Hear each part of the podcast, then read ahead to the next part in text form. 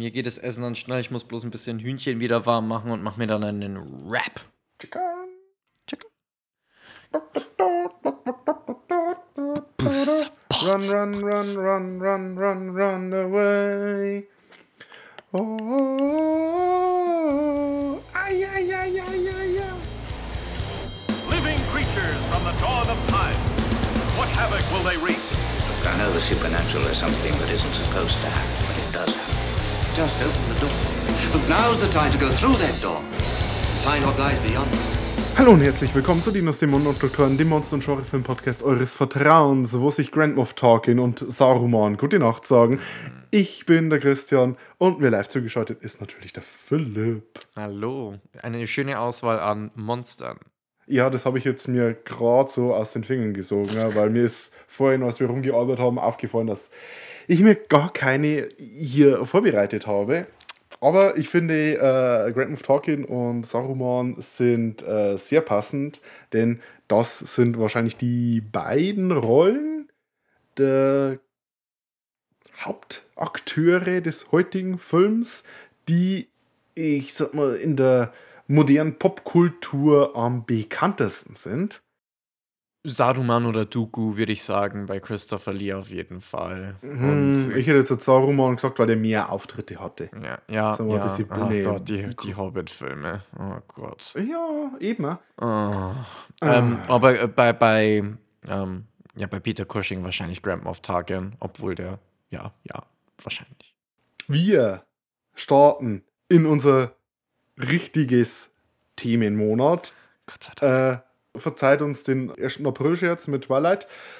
Es ist Hammer Time. Wir reden über die Filme des britischen Horrorfilmstudios Hammer, eine kleine Filmschmiede, die damals den Horrorfilm revolutionierte.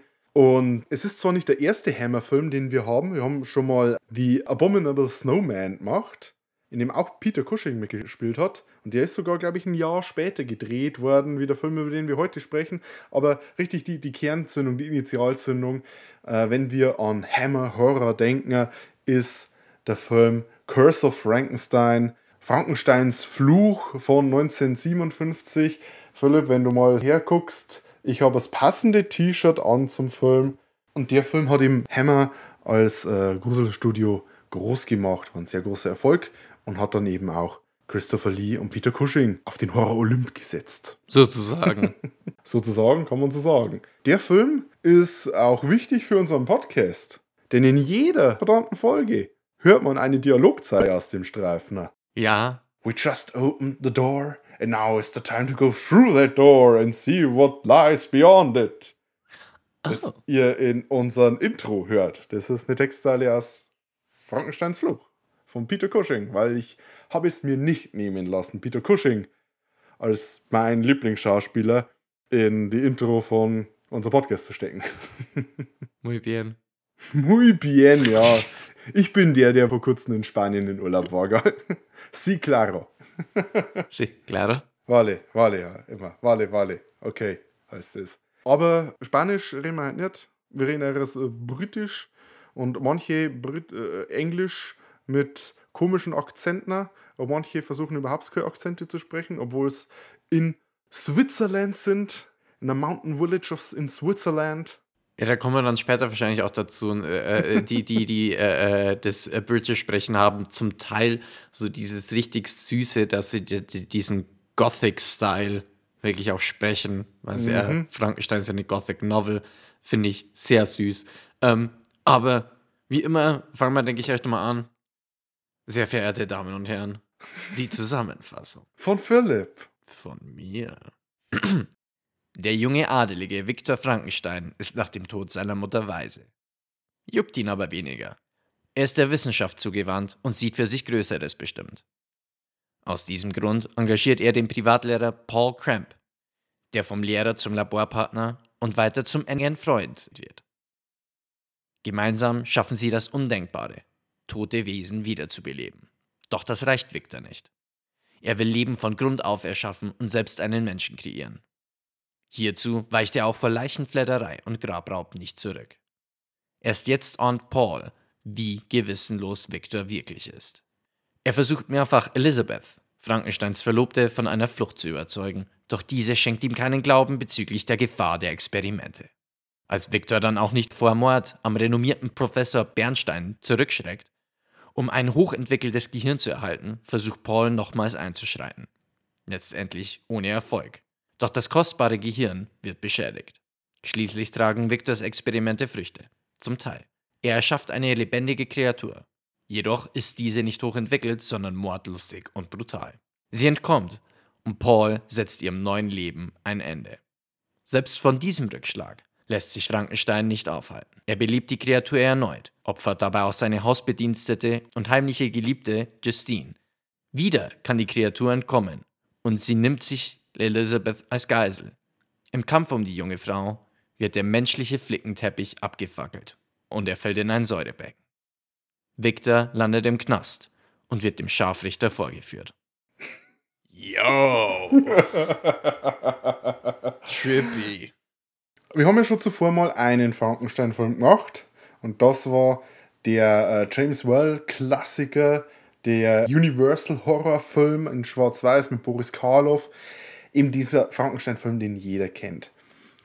Und hier haben wir es mit einem Film zu tun, der ganz anders ist. Ja.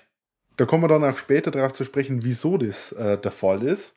Aber allein schon, dass der Fokus nicht auf die Kreatur liegt, Sondern auf Victor Frankenstein.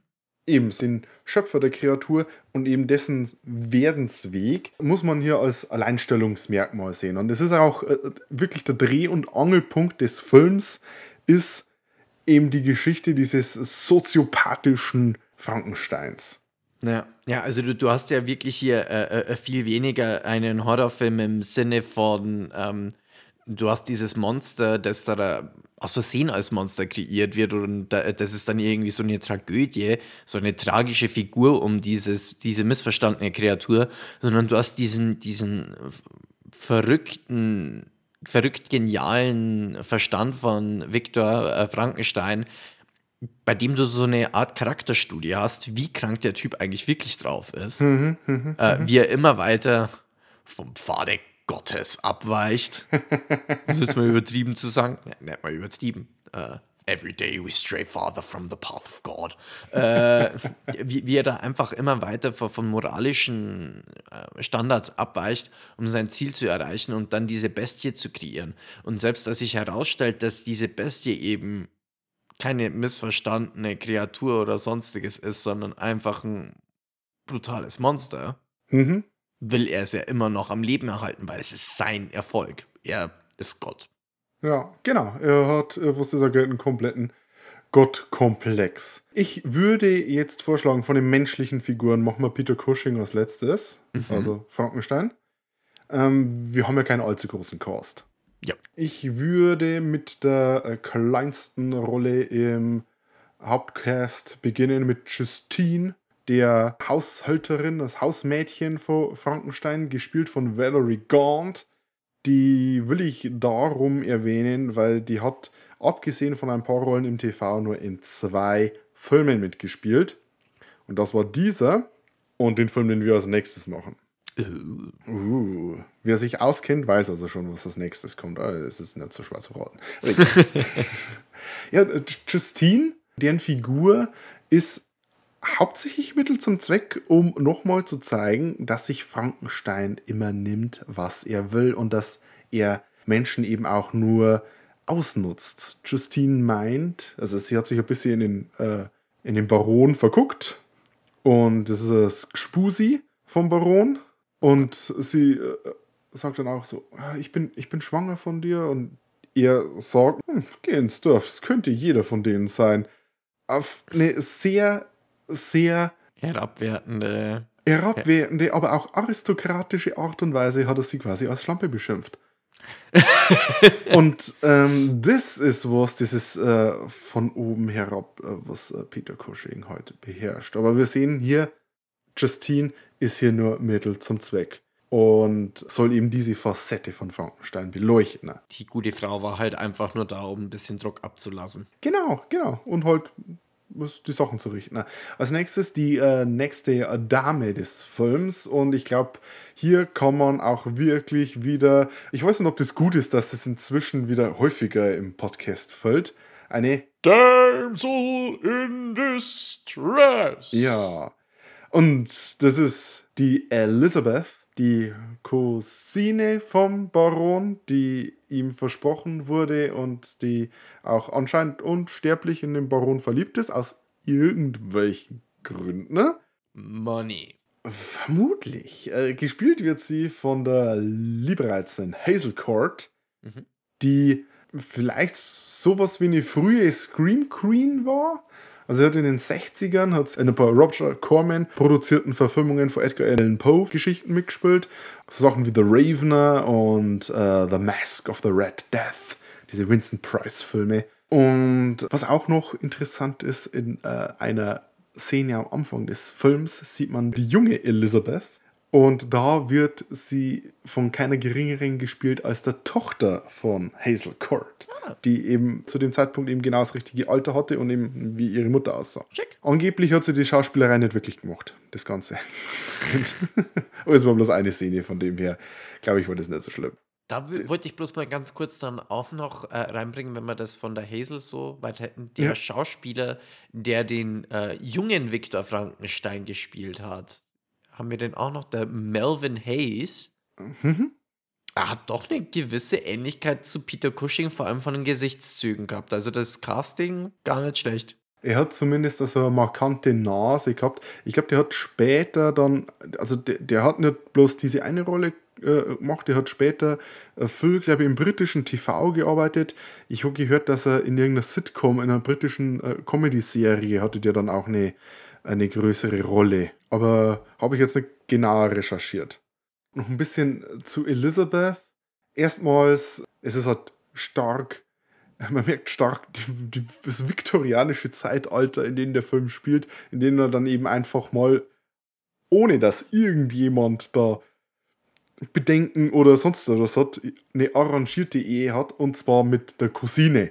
Naja, was ist da schon dabei? Das bisschen Inzest.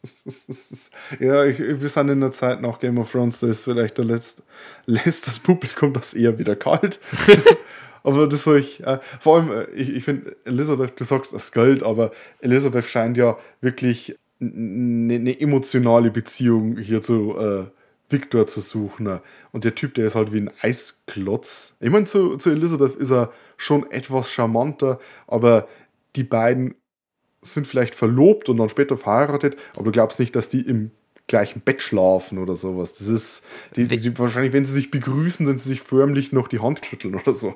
They ain't vibin', bruh. An sich, Hazel Kurt ist äh, schon cool, aber ich weiß nicht, ob es die Figur so in dem Ausmaß gebraucht hätte und ob man ihr vielleicht nicht noch mehr Facetten geben könnte. Wirkt ein bisschen eindimensional und ist halt hauptsächlich dann da, dass sie zum Schluss schreien kann, wenn das Monster sie angreift. Und vielleicht noch etwas, um ein mm, subtileres Love Triangle in dem Film zu etablieren. Denn die eigentliche zweite Hauptrolle, die zweite Geige im Film neben Peter Cushing, spielt Robert Urquhart als Paul Krempke, Paul Cramp, der der Lehrer und dann später Freund und dann später Feind von Frankenstein ist. Cool gespielte Rolle. Cool geschriebene Rolle auch. Über weite Strecken. das wird komplex. Und man merkt, dass er hin und her gerissen ist. Dass er eigentlich, eigentlich mag er noch so sein, äh, ähm, sein Kumpel, sein Buddy Victor. Sie, hat er vielleicht da gewisse äh, Vatergefühle für den. Und eine sehr hohe Loyalität trotzdem noch. Ja, Also er, er ist, was man ihm lassen muss, he ain't no snitch, bruh. er hat nicht verraten, zumindest nicht bis zum Schluss. Ja, aber da muss man dann auch schon wirklich weiter. Also er hat eine unheimlich hohe Loyalität. Und, und also das finde ich äh, bei ihm, das ist eigentlich noch ein interessanterer Charakter, finde ich, als Viktor Frankenstein. Weil der Viktor Frankenstein ist sehr linear. Du, wenn nach der vierten, fünften übelnden Tat bekommst du dann schon mit, okay, der tut es einfach durch. Und er eskaliert halt immer weiter. Ja, ja. Das also ist halt der Punkt, ist- der zum nächsten. Es ist eine, eine, eine, eine gerade Kurve, dass es immer schlimmer wird. Naja, das ist einfach straight as an arrow, das geht einfach wirklich nach oben, das, der hat seine Linie. Und mit Paul, da hast du dann trotzdem noch eine, eine, eine Figur mit äh, persönlichem Wachstum, mit, äh, mit einem inneren Konflikt, der, der Gutes will, aber halt dann auch äh, nicht den nicht verraten will, obwohl er eigentlich dann auch geschasst wird oder verstoßen wird erst einmal von, vom, vom Frankenstein-Anwesen und so weiter. Also äh, bis zu einem gewissen Maß trotzdem äh, sehr loyal, obwohl ihm nicht die gleiche Loyalität entgegengebracht wird. Er ist vielleicht auch finanziell abhängig von Frankenstein, er zahlt ihm schließlich. Mhm. Aber generell ist er auch die Figur, die der ganzen Sache jederzeit äh, einen Strich durch Frankensteins Pläne machen könnte. Wenn der einmal ins Dorf gegangen wäre und hätte die Polizei geholt, so die hätten das ganze Labor gefunden und die ganzen Leichenteile und dann wäre einfach Schluss ja. mit der Rumexperimentiererei gewesen. Und Paul hätte das zu jeder Zeit machen können. Da kommt wieder die Loyalität rein. Ja. Also man kann ihn eigentlich nicht wirklich als Helden der Geschichte sehen und das ist irgendwie das ist irgendwie dann auch wieder das Interessante, weil du hast hier eine Geschichte ohne einen klar definierten Helden. Du hast einen Richtig. klar definierten Anti-Helden, du hast einen Bösewicht. Genau. Das ist ganz klar Viktor Frankenstein. Du hast seinen, eigentlich seinen Gehilfen, der aber moralische Bedenken hat, aber nicht genug, um ihn wirklich von selber aufzuhalten. Richtig. Und deswegen finde ich den Paul, der hat zwar ein paar Haken, hat er dann auch. Also da, da will ich dann später vielleicht noch sagen, aber er ist trotzdem, finde ich, dahingehend so, so ein bisschen die Figur, von der der Film auch lebt. Weil wenn du nur so einen Bösen hast, der Böse seinen Plan durchzieht, ist langweilig. Richtig, er braucht ja ein bisschen äh, eine Figur, an der er sich aufreiben kann. Kurz zu Robert Urquhart selber. Mhm. Der hat den Film überhaupt nicht gemocht. ich weiß nicht, ob das einfach bloß ein bisschen reaktionär von ihm war. Angeblich, so die Internetlegende, ich habe auch ein Buch gelesen, ähm, hat er den Film bei der Premiere geschockt verlassen, ne? weil er die, die ganze Sache so abstoßend gefunden hat. Was ich nicht verstehe, ist, bei vielen der abstoßenden Sachen, wo er ja selber mit am Set im Bild, ich meine, der hat ja das, das meiste schlimme Zeug selber gesehen. Vielleicht hat er einfach das Leuten gehört, dass die Kritiker von diesem Film nicht wirklich begeistert sein werden ne? und dass er sich hier vielleicht versucht hatte, selber zu äh, retten, ne? indem er gesagt hat, oh ja, da habe ich mitgemacht, aber das ist kacke, äh, gib mir bitte andere Filme. Vielleicht, so um seinen Ruf zu retten. Vielleicht ist jetzt meine persönliche Hypothese zu der Sache.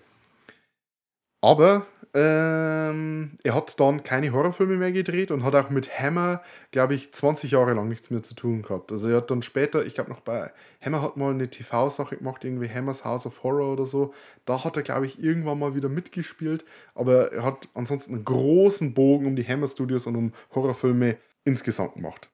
Im Gegensatz zu Peter Cushing. Ja, einen oder zwei Filme kennt man da vielleicht noch. Peter Cushing, er hat eine, eine klassische Schauspielausbildung am Theater gehabt. So ein, er ist ein typischer Shakespearean Actor.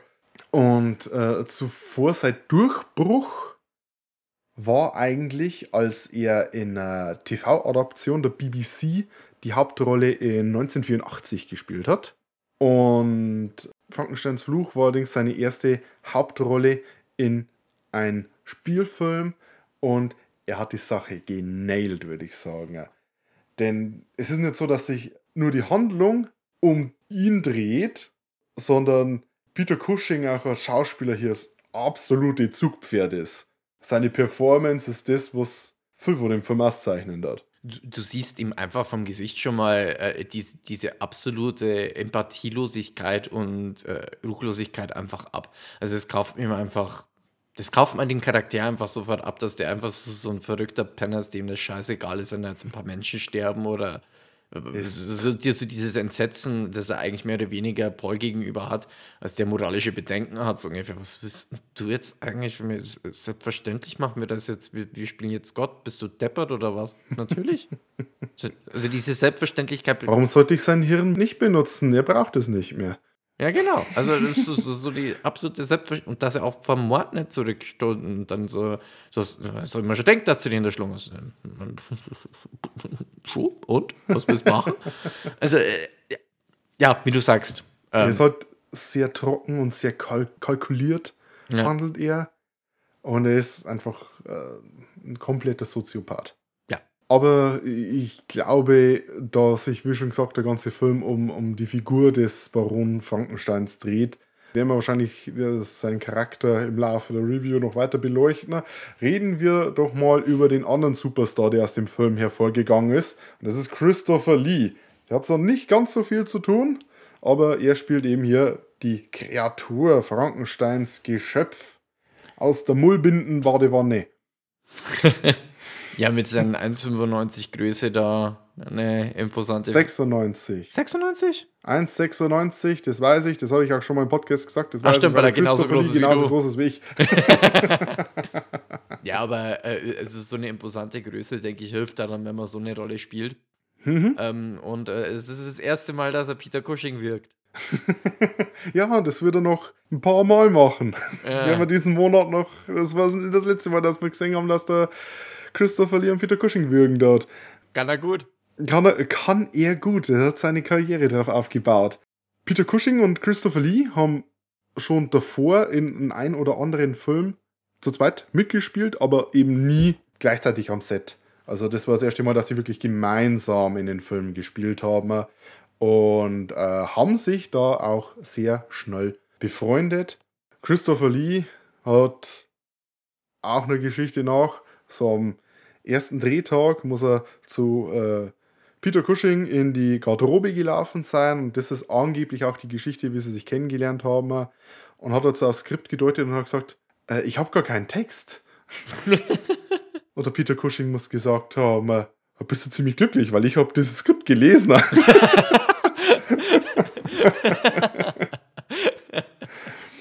Und äh, du hast ja recht mit seiner imposanten Figur. Christopher Lee wurde hauptsächlich wegen seiner Größe hier gecastet. Es gab noch einen anderen Schauspieler, der wäre noch ein bisschen größer gewesen. Den hat Hammer auch noch vorgesehen gehabt. Allerdings hat er irgendwie zwei Pfund pro Stunde mehr verlangt. Und deswegen ist dann der, der Zuschlag auf Christopher Lee gewesen. Ich glaube, äh, der, der andere hat, glaube ich, 10 Pfund pro Stunde verlangt und der Christopher Lee 8 Pfund pro Stunde. Und aus dem Grund ist dann Christopher Lee zum Star geworden und äh, vom anderen habe ich mir den Namen jetzt gar nicht aufgeschrieben, weil. Äh, naja, und das ist, ist ja auch das Ding, äh, Sir Christopher Lee und Sir Peter Cushing hat ja dann eine lebenslange, tiefe Freundschaft verbunden. Hm, also da kann man auch gerne in unsere Horror Express Folge äh, hören. Da gibt es äh, sehr herzerweichende Anekdote. Da gibt es hunderte. Aber wir haben schon gesagt, er hat keinen kein Text. Er ist als Monster, das in der Universal-Fassung und auch im Roman geht es ja eigentlich mehr ums Monster. Ja. Sagen wir mal ehrlich. Und das Monster hat auch mehr zu tun, wenn es mehr ist als bloß macht und Leute würgen will. Was eben bei der Fassung der Fall ist. Also es ist vielleicht äh, eine tragische Figur trotzdem, aber es wird nicht als tragische oder vielleicht sympathische Kreatur dargestellt, sondern es ist einfach bloß eine blutrünstige Kreatur, die aufwacht und sofort anfängt zu wirken und rauszulaufen und äh, sehr äh, äh, nur instinktgetrieben handelt und äh, später mit dem sich ansammelnden Kopfverletzungen sie war zu Anfang schon eindimensional und dann vielleicht 0,4 dimensional ist. Einf einfach nur wie ein Zombie einfach umherwandelt. Und ich meine, es ist ein wiederbelebter Körper, also prinzipiell ist es ein Zombie. Es sieht auch sehr zombie-mäßig aus. Ja, da wollte ich jetzt gerade äh, auch mal drauf gehen, das Aussehen ist, wie, wie du schon sagst, zombie-mäßig. Am Anfang denkt man sich auch so, okay, was ist das jetzt, Frankenstein oder die Mumie? Ja, äh, also der, der Gag ist natürlich äh, eine der Kernszenen und der werden wir, will ich dann später beleuchten, auf jeden Fall. Ähm, ist natürlich der Reveal vom, äh, vom Gesicht vom Monster. Die wollte ich auch noch später. Und die, ja, später reden wir darüber, genau. Ähm, und der findet ja relativ spät statt. Andere Frankenstein-Filme haben so in, im ersten Drittel äh, erwacht das Monster oder die Kreatur. Und hier ist es ungefähr in der Mitte des Films, weil es eben nicht ums Monster geht, sondern um den Typen, der das zusammenschraubt. Und äh, man wollte hier auch sich den Reveal aufheben, den Schock, dass man sowas Groteskes und sowas äh, Ekelhaftes zeigt. Und da gehen wir jetzt vielleicht nicht auf den Reveal selber, sondern aufs Monster selber, das Aus Design. Design und auf die, aufs Make-up. Das finde ich nämlich echt cool und creepy. Ja. Also äh, vor allem nachdem dann äh, er das zweite Mal stirbt, praktisch, oder das zweite Mal wiederbelebt wird, mit dieser, ich denke mal, Kontaktlinse oder was auch immer, oder wie, wie dieses Auge dann aussieht, ist schon ganz cool. Ist ein bisschen creepy, soll es ja auch sein. Soll es ja auch sein, ja. Und also um es mal zu beschreiben, ich finde, das Gesicht von Christopher Lee sieht hier ein bisschen aus wie so so eine Wasserleiche. Mhm. Ist richtig aufgedunsen und schwammig. Und du hast diese, diese sehr, sehr groben Nähte, die über die Stirn und so quer übers Gesicht laufen. Und es ist schon relativ eklig. Und ich habe gelesen, dass sie hier keine Prosthetics oder so hat, ne? sondern das jedes Mal komplett von Anfang an neu aufgetragen haben. Also es ist praktisch jedes Mal von null an äh, zusammengebastelt worden und es ist auch mehr so als so Haushaltsmittelchen mit, mit äh, Baumwolle und Pappmaché und allen möglichen Krimskrams zusammengebastelt worden und auch wirklich in der letzten Minute.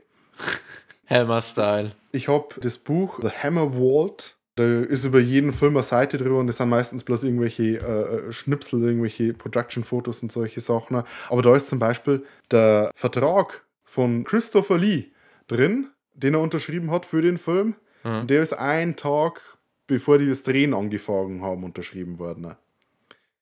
Und es hieß auch, äh, das Make-up ist echt äh, kurz bevor sie zum Drehen angefangen haben, äh, finalisiert worden. Also es ist wirklich so am letzten Drücker. Ich weiß nicht, ob davor schon Christopher Lee an Bord war und sie haben schon an ihn rumexperimentiert, unterschiedliche Designs ausprobiert oder bei irgendwen anderen einfach rumexperimentiert haben. Aber wirklich, Christopher Lee in den Make-up ist vermutlich frühestens an dem Tag, bevor es äh, gedreht haben, äh, das erste Mal zustande gekommen. Muss aber da auch sagen, äh, von Christopher Lee selber hilft bei dem Layout, helfen seine Augen. Christopher Lee hat ja relativ ausdrucksstarke Augen, sage ich jetzt einfach mal so, wenn er die da so aufreißt. Und das hilft, finde ich, bei der Kreatur schon stark, dass der da wirklich, das, das ist so ein bisschen ähm, dann auch, äh, fuck, jetzt weiß ich nicht mehr, wie er heißt, äh, aus Star Trek, der, äh, Das musst du wissen. ne? der Klingone. Der Wurf. Nein, der, wurde, der war erst ein General, dann wurde er später zum Supreme Leader. Ich glaube, ich weiß, wen du meinst. ich glaube, ich Ah. kenne ein Bild von ihm. Der ist die Augen so weit aufreißen. Ja, ja, ja. Gauron. Gauron. es, äh, der, der hat dann so ein bisschen was Gauron-eskes, wie er dann so die Augen aufreißt und äh, in die Seele starrt. Wobei, wobei man jetzt da sagen muss, äh, für den Film hat jetzt hat Christopher Lee seine Acting-Muscles nicht wirklich flexen meinen. Aber ich, ich, die Augen haben geholfen. Äh, freilich hat es geholfen. Wir können mal dazu übergehen, warum er überhaupt so aussieht und warum das so ein Rumexperimentiere war, um das Make-up hinzukriegen und wieso der Film eigentlich so ist, wie er ist. Denn als äh, Universal damals diese Filme in den 30ern gemacht hat, war das sehr erfolgreich. Allerdings ist der Universal Horror, also die Dracula mit Bela Lugosi und die Karloffschen Frankenstein-Filme und so weiter und so fort, die Sache ist dann in den 40ern ziemlich eingeschlafen, war kaum mehr erfolgreich. Äh, Der Schrecken des Zweiten Weltkrieges hat eben mal diese Gothic-Kreaturen, diesen Gothic-Horror ein bisschen obsolet gemacht. Das war einfach nicht mehr mit dem Zeitgeist verträglich.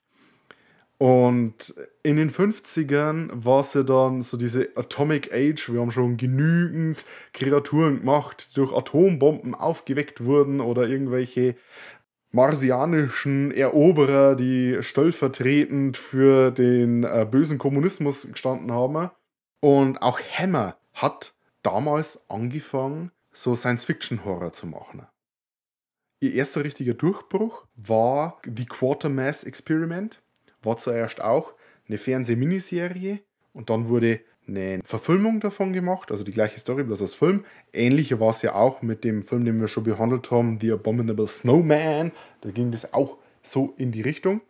Und äh, die Quartermass Experiment hat eben auch was mit einem Raumschiff zu tun und einer verwandelt sich und ist auch ein bisschen eklig. Und großartig, kam super an. Die Verfilmung davon wurde allerdings von den Kritikern verrissener und es bekam ein sogenanntes X-Rating in den UK. Also quasi wie so ein R-Rating kann man das vergleichen. Ich weiß nicht, ob das dann ab 18 oder ab 16 war. Oder es, es war auf jeden Fall. Ist das in Großbritannien nicht ab 17? Oder ab 17, das kann gut sein. Ich weiß jetzt auch nicht, wie es halt in den 50ern genau war. Aber auf jeden Fall war das, puh, das ist harter Tobak. Hammer hat aber das so gemacht, wie, äh, ich würde mal sagen, die, die Musikindustrie so in den 90ern, als das Exploit Content Sticker draufkam, die haben das wie einen Orden getragen. Also als sie das Quatermass Experiment dann verfilmt haben als Kinofilm, hieß es dann das Quatermass Experiment. weil sie ein X-Rating hatten. Marketing 101. Oh ja, das war der Grundstein dafür. Und dann kam eben die Idee, oder sie haben die Rechte bekommen, Frankenstein zu verfilmen. Die ganze Sache hat aber einen Haken gehabt. Sie haben zwar die Rechte für Frankenstein gehabt, aber Universal hat viel von ihren eigenen Filmen getrademarkt. Also das Make-up, wie das aussieht, das Design. Ich weiß nicht, wie dann die Rechte dann später abliefen. Aber zu dem Zeitpunkt war es so, dass Universal gesagt hat, hey, ihr dürft einen Frankenstein-Film machen. Kein Problem, ich habe die Rechte dafür. Aber wenn das zu nahe an unseren Film ist, dann verklagen wir euch bis nach Sibirien und zurück. also ist Hammer hingegangen, okay, wir müssen, wir machen einen Frankenstein-Film, aber er muss anders sein. Er muss komplett anders sein zum Universal-Klassiker. Und wie machen wir das? Wir machen den Film in Farbe. Und wir machen die Hauptfigur nicht das Monster, sondern den Baron. Und dann haben wir einen Film von 57 in Farbe und der hat diese damals extrem schockierenden Bilder. Dieses, dieses makabere Wasserleichenmonster. Und es ist einer der ersten Horrorfilme, die in Farbe gedreht wurden. Und es gibt Quellen, die behaupten, das erste Mal gewesen, dass man in den Farbfilm Blut sieht, dass man rotes Blut sieht. Kann ich jetzt nicht verifizieren, aber es war vermutlich das erste Mal, dass es die meisten Leute gesehen haben. Vielleicht hat es irgendeinen anderen Farbfilm gegeben, wo schon mal Blut zeigt wird. Aber der Film, der hat das, das hat richtig groß auf die äh, Fahne geschrieben.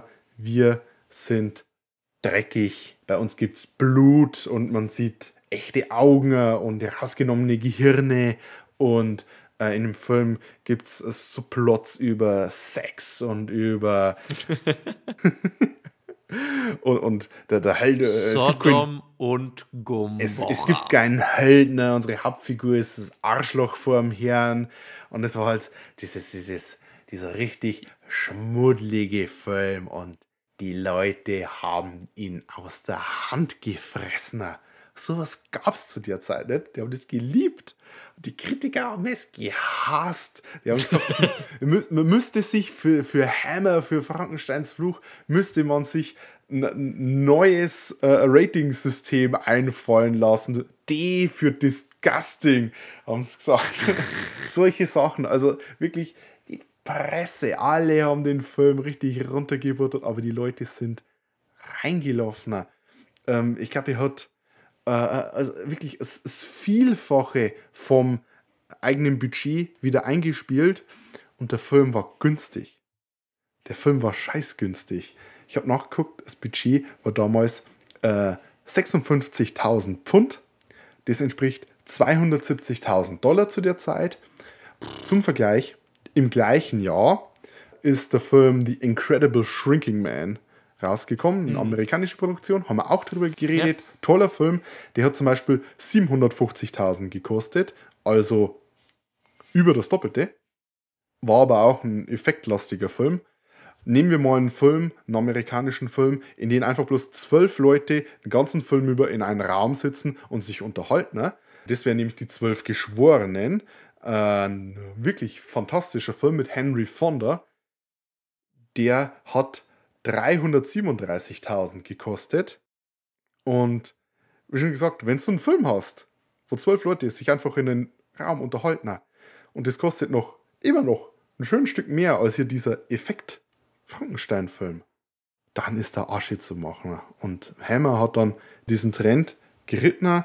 Sie haben hier ihre äh, Creative Team eigentlich hier gehabt äh, mit, mit Terence Fisher auf dem Regiestuhl.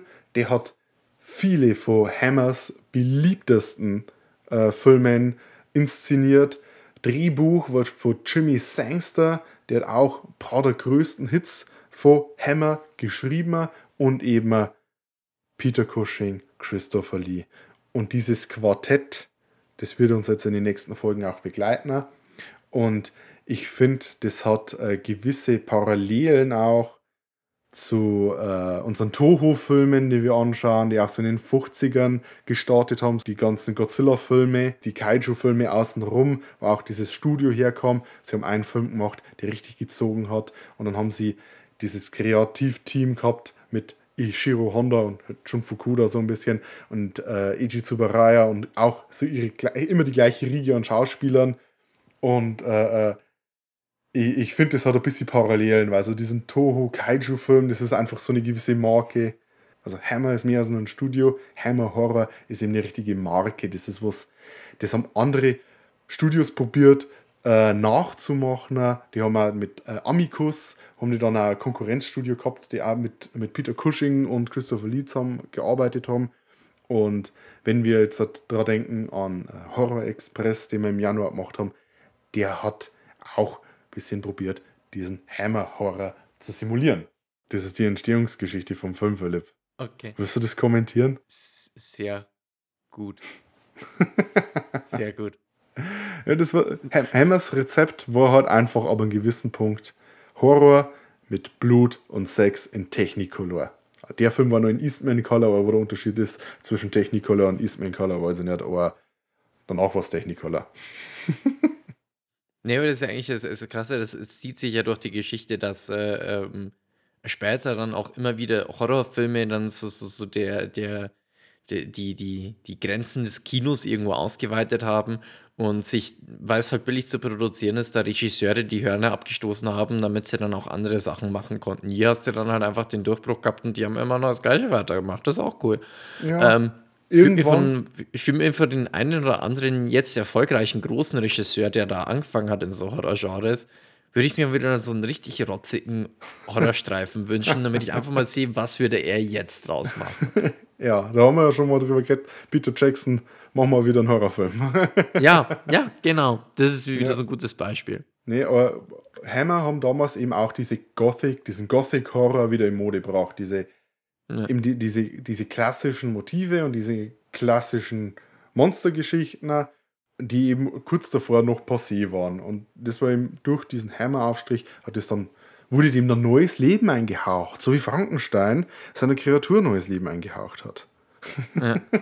Und, und das äh, mit den äh, ähm, Gothic äh, Horror, also mit äh, basierend auf so Gothic Novels vor allem auch, das finde ich da ganz süß. Ich habe äh, ähm, tatsächlich mal äh, damals meine Facharbeit fürs Abitur über äh, eine Gothic Novel. Es war zwar äh, Picture of Dorian Gray und äh, Dr. Jekyll und Mr. Hyde geschrieben, aber mich hat der, der ganze Stil von, von dem, wie die dann zum Teil gesprochen haben, teilweise war es nicht so krass, aber zum Teil haben sie es dann wieder rausgepickt, dann hattest du richtig so Sätze, das Gust, ne, das hat man eins zu eins einfach auf diese, diese, diese Ausdrucksweise in diesen Gothic Novels äh, hm. äh, rausgezogen. Also ich habe dann, wie die gesprochen haben, im Prinzip schon die Inquit-Formeln im Skript dazu im Kopf gehabt, weil die, äh, das weiß ich noch ganz markant in A Picture of Dorian Gray, da ähm, war meistens bei, bei Dorian selbst dann so diese Formel, he cried, he sneered oder sonstiges, was du heutzutage mhm. nicht mehr hast, aber das war mhm. für die Zeit typisch und das hat da einfach wie Arsch auf einmal wieder gepasst. Also das hat dann auch irgendwie so, so den eigenen Charme gebildet, dass du das dann wirklich so, so in diese Zeit reinversetzt. Und ähm, auch wie eben bei, bei Horror Express kommt dann der Film, heute der Film, der macht auch nur Sinn, vieles, was in dem Film gesagt wird, wenn man es in diesen viktorianischen Kontext sieht. Genau. Eben, äh, wenn Peter Cushing erzählt, so, ja, sein Gesicht ist zwar jetzt halt hässlich, aber wenn er praktisch den Verstand dahinter hat, der formt dann das Gesicht, dass es dann so ein äh, äh, gütigen Gesicht wird. Weil man ja. dachte, dass jemand, der hässlich ist, der ist böse und hat halt, äh, äh, äh, vielleicht ein krankes Gehirn, weil das wirkt sich dann aufs, äh, aufs gesamte äh, Bild aus. Und das halt so typisch dieses, dieses, Viktorian, dieses viktorianische Always Denken. judge a book by its cover. Ja, genau, um. das, ist, das habe ich gelernt. und äh, auch, wie schon gesagt, dieses überhaupt nicht kommentieren davon, dass er seine Cousine heiratet. Nee, mein Gott. In manchen Teilen der Welt ist das heutzutage auch nicht ungewöhnlich. Ja, ja, natürlich. Der Film, wie schon gesagt, sehr unterschiedlich zum Universal-Streifen. es gibt eine Szene, die mich sofort daran erinnert hat, als das Monster ausbricht und da ist dieser blinde Mann und dieses, dieses Kind, da ist ein Junge im Universal-Klassiker, was ein kleines Mädchen und der Junge ist so an dieses äh, Seeufer hingegangen und da habe ich mir gedacht so, ha, ich weiß, was er macht. Das ist eine klare Hommage zu der Szene, in der Karloff das Mädchen ins Wasser wirft. Ja. Ähm, und der, der Karloff Frankenstein, das passiert zwar im Buch und ich äh, und normalerweise im zweiten Karloff äh, Frankenstein-Film in Bride of Frankenstein, über den haben wir noch nicht geredet, gibt es dann eben auch diese bekannte Szene, in der sich die Kreatur mit dem blinden Mann anfreundet, weil der blinde Mann kann nicht sehen, wie abscheulich das Monster ist. Und äh, er kann kaum sprechen, aber sie denn sie hat trotzdem anfreunden. Und man sieht, dass das Monster bloß missverstanden ist. Und hier ist es einfach so: das Monster taucht, taucht auf, da ist der blinde Mann, äh, ich bring dich um. Und das ist halt einfach, äh, wie heißt es so schön? Äh, subverting the expectations. Wir haben hier einfach einen, einen richtig bitterbösen Film vor uns. Und Philipp, für dich ist es ja jetzt, äh, glaube ich, das zweite Mal, dass du den Film siehst. Äh, sie? Ja, wir haben den schon mal äh, zu Pandemiezeiten so zusammen im Stream angeguckt. Da weiß ich gar nicht, ob, man da, ob da schon unser Podcast gelaufen ist oder nicht. Aber hast du ihn jetzt anders empfunden wie beim ersten Mal? Äh, kann ich dir ehrlich gesagt gar nicht mal so genau sagen, weil ich nicht mehr genau wusste, wie ich den beim ersten Mal fand. Ähm, witzigerweise. Also ich, ich, kannte mich, ich kannte mich noch an viele Teile vom Film erinnern. Ich wusste auch noch, dass ich den schon mal angeguckt habe. Und ich, ich, ich bin ja selber auch ein riesen Christopher Lee-Fan. Äh, äh, das erwähne ich nicht zu selten. Und ich glaube, da war ich, äh, habe ich mich damals bloß ein bisschen gesagt, das ist ja doof, der, der gute Mann kommt ja kaum vor. was, was soll denn das? Das ist ja komisch. Wie kann das denn sein? Ähm, aber jetzt, wenn man dann halt sowas dann nochmal anschaut, dann hat man dann irgendwie noch ein bisschen einen anderen Blickwinkel. Jetzt bin ich auch so ein bisschen mehr mit äh, Peter Cushing, habe ich mehr von dem gesehen, auch ein bisschen mehr ein Bewunderer seiner Arbeit, weiß von den Hammer Studios, dank deiner weisen Führung und so weiter ein bisschen mehr. Also da, da, hat, da lässt man sich dann vielleicht nochmal anders auf den Film ein. Und ich glaube, ich habe jetzt beim zweiten Mal anschauen ein bisschen mehr Spaß noch an dem Film gehabt, weil ich mich dann noch ein bisschen mehr auf den einlassen konnte. Also ich wusste zwar schon, was da auf mich zugerauscht kommt, aber da hat man dann trotzdem nochmal eine andere Perspektive. Also man lässt es dann einfach mal wieder, es ist so auf sich reinplätschern und denkt sich nicht, wo ist der Christopher? ja, wo ist er? Ich will den Christopher sehen. Ja, das ist, das haben die Hammer-Filme an sich, weil, wie eingangs erwähnt, Christopher Lee ist heutzutage natürlich bei Weitem der bekanntere Schauspieler im Vergleich zu Peter Cushing.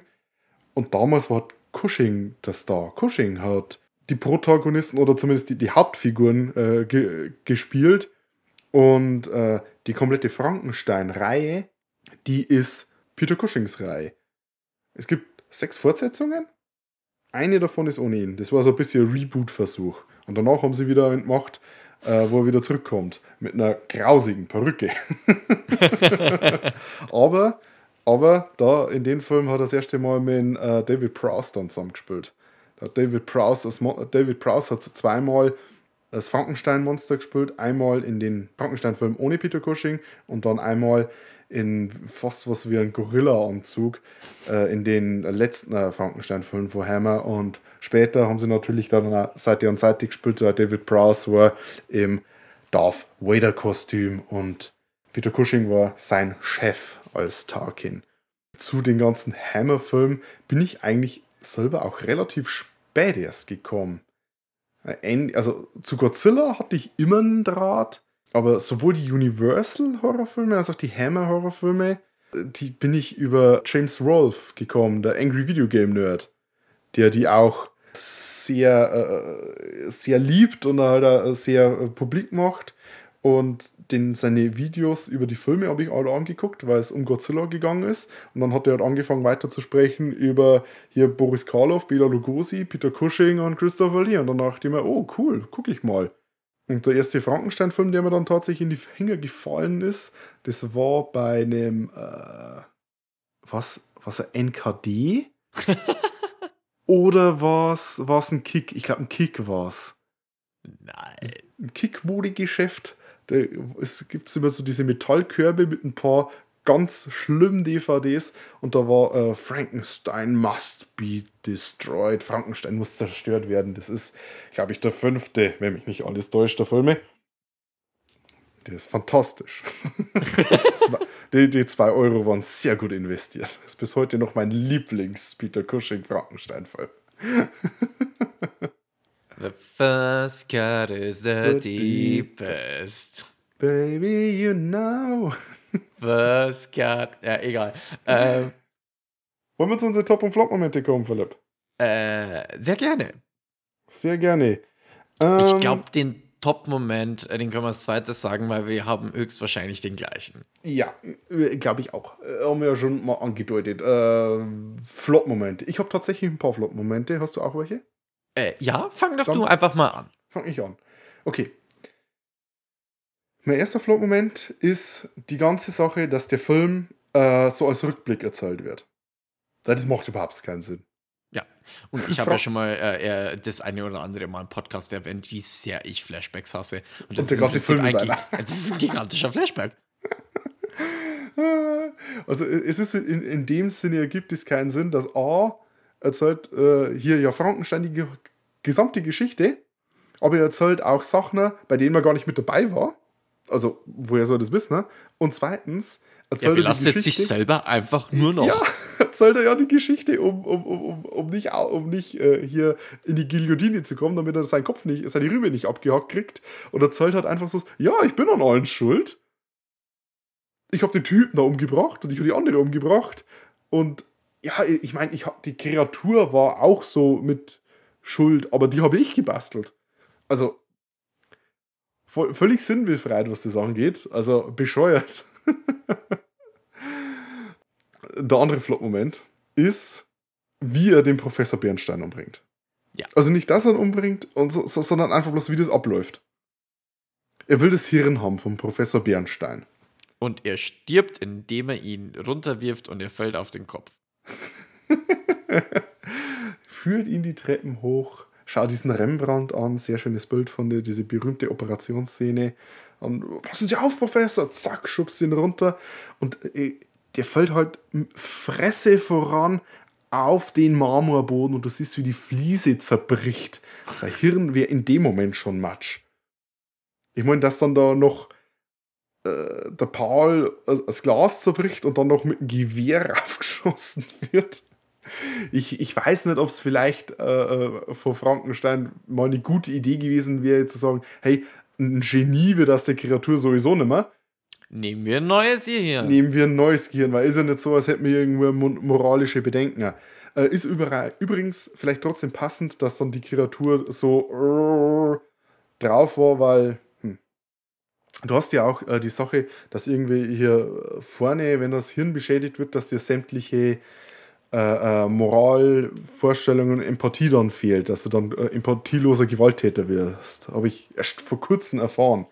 Dass wenn man so die, auch die Reihe der äh, Leute anguckt, die ähm, hier äh, Krankheiten haben, die das beeinflussen oder äh, äh, äh, Verletzungen hatten, hier irgendwie in diesem vorderen Hirnbereich, mit den Leuten, die in Amerika in der Todeszelle sitzen wegen den extremsten Gewaltverbrechen, dann gibt es da eine hohe Schnittmenge. Interessant, also vielleicht ist darum das Monster so monströs in dem Film. Wussten die in den 50ern natürlich. In, Ja. in, und auch in der viktorianischen Zeit schon. also, wie schon gesagt, das ist einfach bloß dämlich, dass er, er will Ja. sein Hirn haben und lässt ihn einfach Hirn voran auf die Marmor, auf den Marmorboden fliegen. Ich habe Ja. gelesen, ich glaube, dabei hat sich auch der Stuntman irgendwie verletzt, weil er die äh, hier äh, seine Matratze, auf die er gefallen ist, äh, verfehlt hat. Ich glaube, der hat sich am Arm irgendwie verletzt. Also Gut. doof gelaufen. Was sind denn deine Flop-Momente?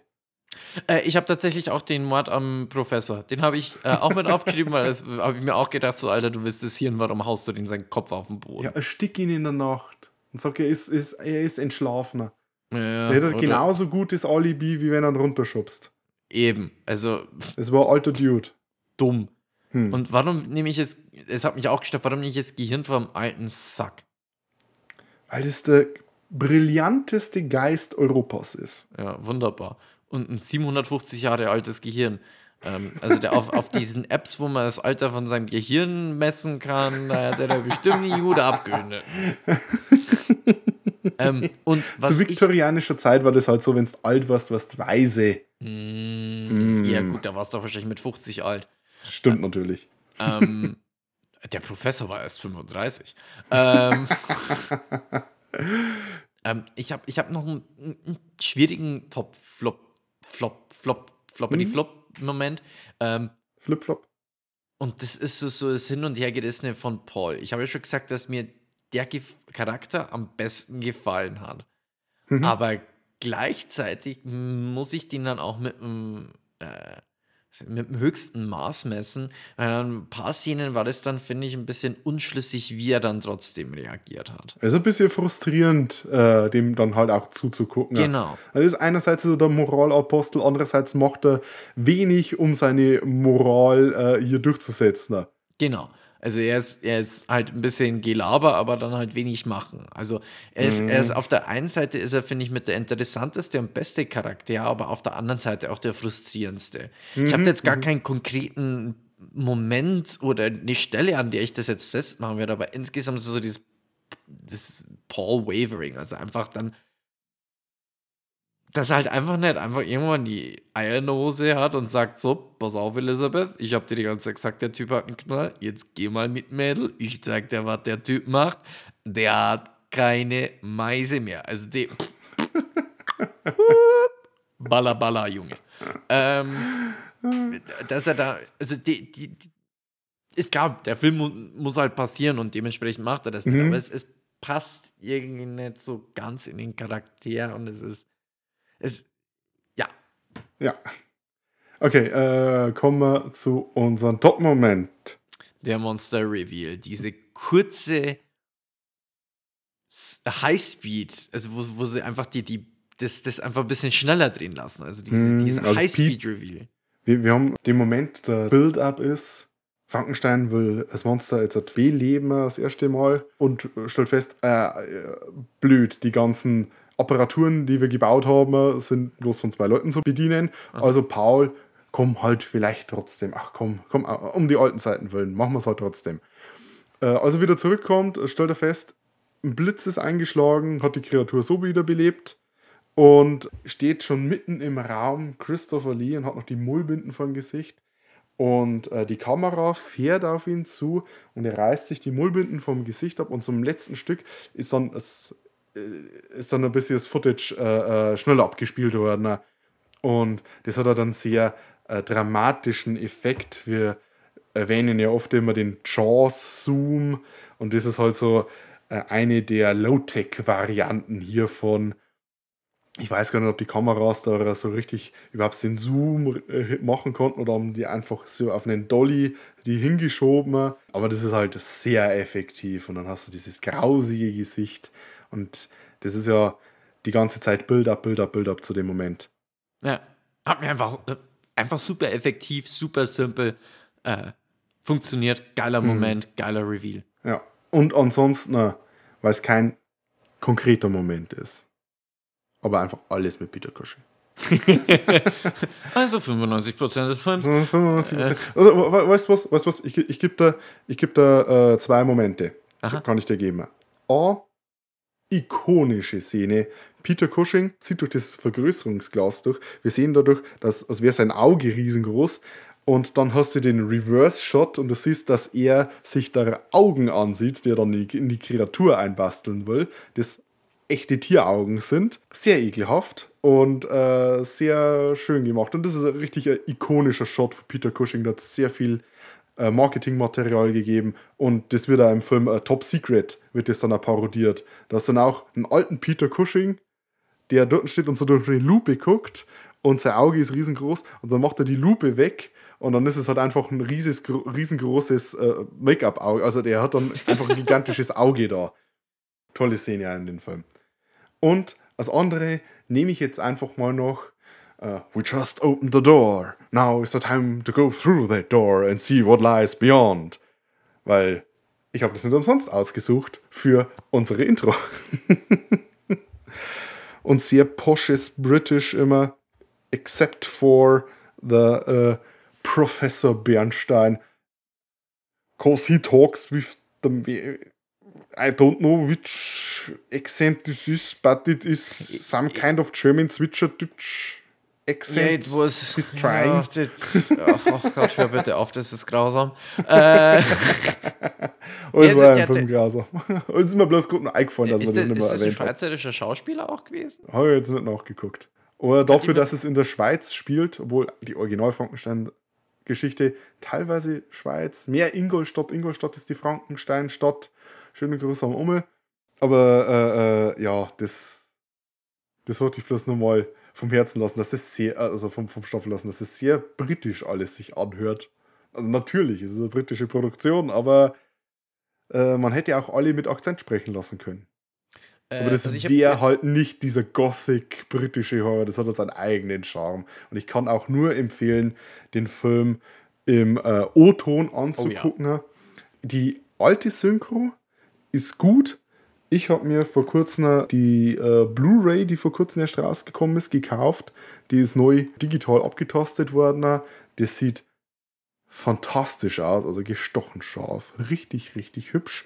Aber die deutsche Synchro auf der Fassung ist leider äh, nicht so toll. Sehr freundlich ausgedrückt. Ja, Ähm, gefällt mir leider nicht. Der alte Synchronsprecher von Peter Cushing, ich weiß nicht, wie er geheißen hat, der hat das sehr gut rübergebracht. Aber die neue Ding, das ist, das ist nicht so toll. Aber ich schaue es sowieso lieber im guten alten British an.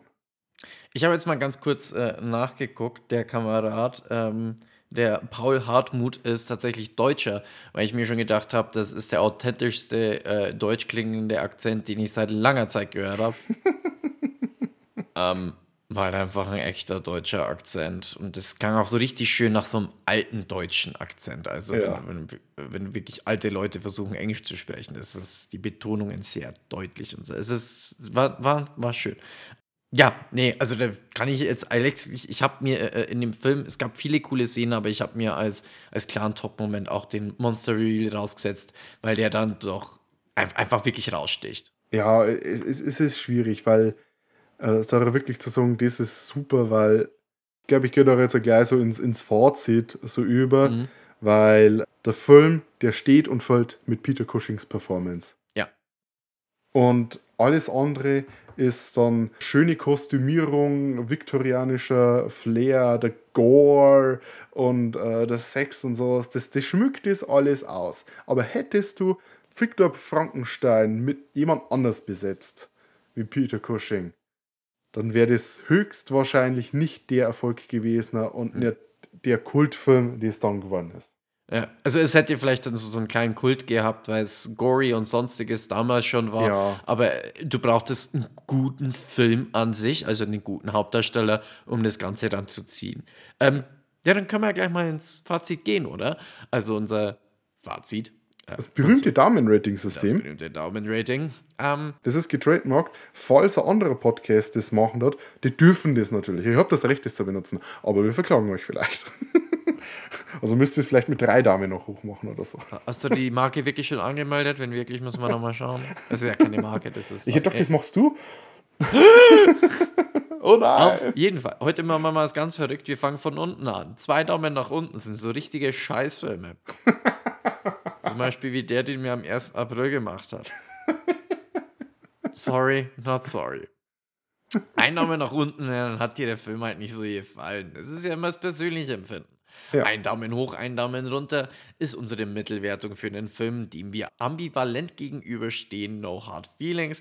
Ein Daumen hoch ist ein guter Film. Ist wirklich ein guter Film, der Spaß macht. Und zwei Daumen hoch ist die Bestwertung. Das war ein geiles Ding. Ich spreche jetzt einfach mal wieder nach vorne. Ich gebe dem Film einen super soliden Daumen nach oben. Mir macht Curse of Frankenstein Spaß. Es ist ein schöner Streifen, es sind coole Effekte, es sind gory Dinger drin. Ich mag diesen Stil, ich mag das Viktorianische. Peter Cushing ist cool. Bisschen zu wenig äh, ähm, Christopher Lee, aber ist ja klar, der ist noch in den Anfangsschuhen. Kurzweilig, guter Streifen, aber haut mich einfach nicht so von den Socken, dass ich jetzt sagen kann, uh, geil, zwei Daumen hoch. Solider Daumen. Äh, Philipp, ich, ich, ich kann das vollkommen nachvollziehen, weil äh, Curse of Frankenstein, an vielen Stellen kann man den kritisieren. Wenn man jetzt richtig kritisch, mit einem kritischen Auge den Film betrachtet und jetzt nicht so der Fan von dem Gothic-Horror ist oder von dem, einfach den Stil, den dann halt Hammer geprägt hat, kann ich sehen, dass den jemand anguckt und überhaupt nicht mag. Das klar, könnt, könnt, könnte ich vollkommen nachvollziehen. Und das Einzige, was ich Ihnen dann sagen kann, ist, aber Peter Cushing. ähm, bitte, bi- bi- bitte beachten Sie den Cushing. nee, aber für mich, ich, ich höre schon am Anfang gesagt, ich, ich, ich trage gerade ein T-Shirt mit dem äh, Filmposter drauf. Ich liebe den Film. Ich liebe, vielleicht Frankenstein muss zerstört werden, liebe ich noch ein bisschen mehr. Und ich liebe ein paar andere Hammer-Horrorfilme auch noch mehr. Aber das ist so ein Standardwerk. Das ist, das ist ein guter Hammer-Film und ich mag den. Und hallo, zwei Daumen nach oben vom Christian. Wer Gothic Horror mag, wird Curse of Frankenstein lieben. Und es ist halt auch einfach filmhistorisch natürlich, also Meilenstein wird immer als was Positives, wird immer so als ge- angeschaut nach Motto, der ist besonders gut, aber Meilenstein ist für mich halt ist, äh, der, der Film, der hat einen gewissen Punkt, den man festlegen kann, hier ist filmhistorisch was passiert. Ganz egal, ob man den Film mag oder nicht mag oder ob man den gut oder schlecht findet. Ich meine, Blair Witch Project ist ein Meilenstein, weil der das ganze äh, Found-Footage-Zeug populär gemacht hat oder es, es äh, Paranormal Activity. Mag ich beide jetzt nicht so, aber da hat sich was geändert. Und das war eben auch äh, Curse of Frankenstein. Und wenn man sich für britischen Horror interessiert, dann ist der meiner Meinung nach halt auch so als Film sehr interessant. Aber ansonsten ist es halt wirklich was für, für Genre-Fans von dem Style. Und Genre-Fans von dem Style sollten auch bei der nächsten Folge einschalten, Philipp, denn da gibt's dann mehr Christopher Lee für dich. Geil! Und äh, erstmal Props an dich für die Überleitung, die war smoother than Peanut Butter. Ich bin jetzt gerade richtig, bin richtig geschmiert. Ich kann nur paar Monologe halten, wenn du willst. Weil ich das ja noch nicht genug gemacht habe. Worum geht's beim nächsten Mal? Ich will Christopher Lee sehen. Ich will Christopher Lee sehen.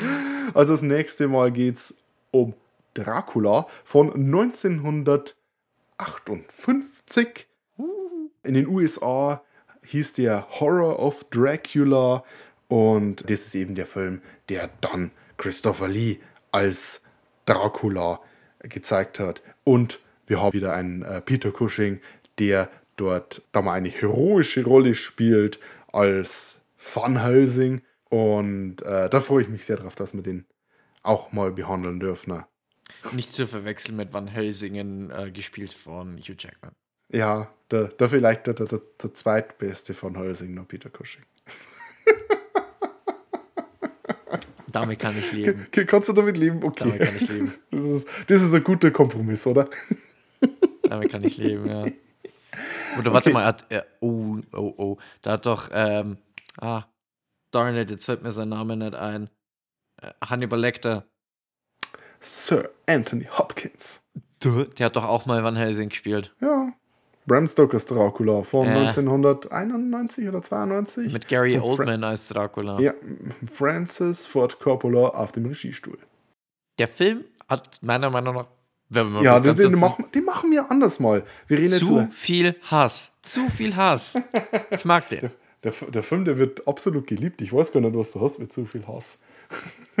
ich glaube, das ist vielleicht ein bisschen Backlash, weil er so populär ist. Und du verwechselst das mit äh, zu viel Hass. Aber ist egal. Ähm, das nächste Mal also Horror of Dracula. Und was überhaupt kein Horror verursacht, ist, wenn ihr uns eine 5-Sterne-Wertung auf der Podcast-Plattform eurer Wahl gibt. Am besten noch eine geschriebene Rezession. Und wenn wir schon so weit sind, äh, danke natürlich fürs äh, Zuhören und danke an die Band Silent Youth, die uns den Beat für die Show gibt. Und äh, falls ihr nicht genug von uns kriegen könnt, schaut auf die Social Media Plattform Twitter, die gerade wunderbar brennt. Und äh, dort könnt ihr uns unter ddd-cast finden. Da tweeten wir immer noch fleißig, bis das Schiff untergeht. Ein bisschen sicherer im Sattel sitzen wir auf Mastodon. Da findet ihr uns unter ddd-cast at podcasts.social. Und damit hätten wir dann die Bums abgearbeitet und wir hören uns das nächste Mal. Servus Philipp, Servus Zuhörende. Tschüss. Sayonara.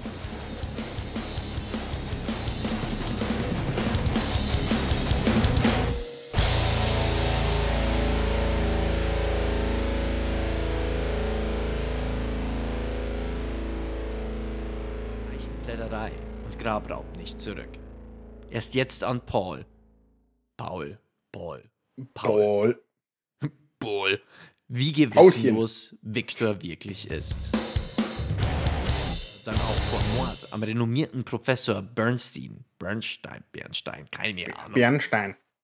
Bernstein. Der, der hat genug Akzent, dass man Bernstein sagen kann. Bernstein. Okay.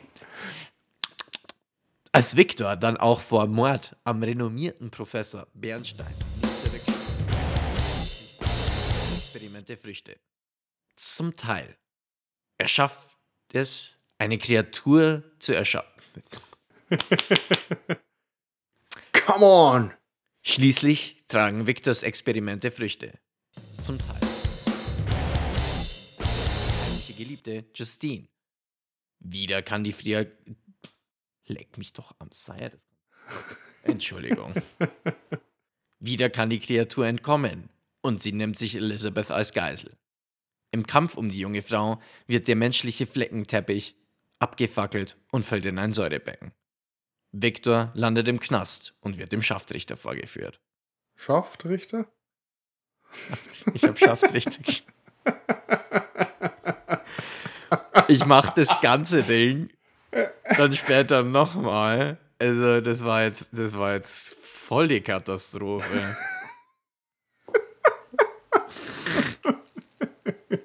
Der Schaftrichter. Uh. Den braucht man, wenn man wieder Daddy Hour aus fucking Twilight sieht. Scharfrichter. Scharf. Schaft. Scharf. Schaft. Schaft. Ah. Naja, wenigstens haben wir da jetzt schon was äh, für nach die Credits.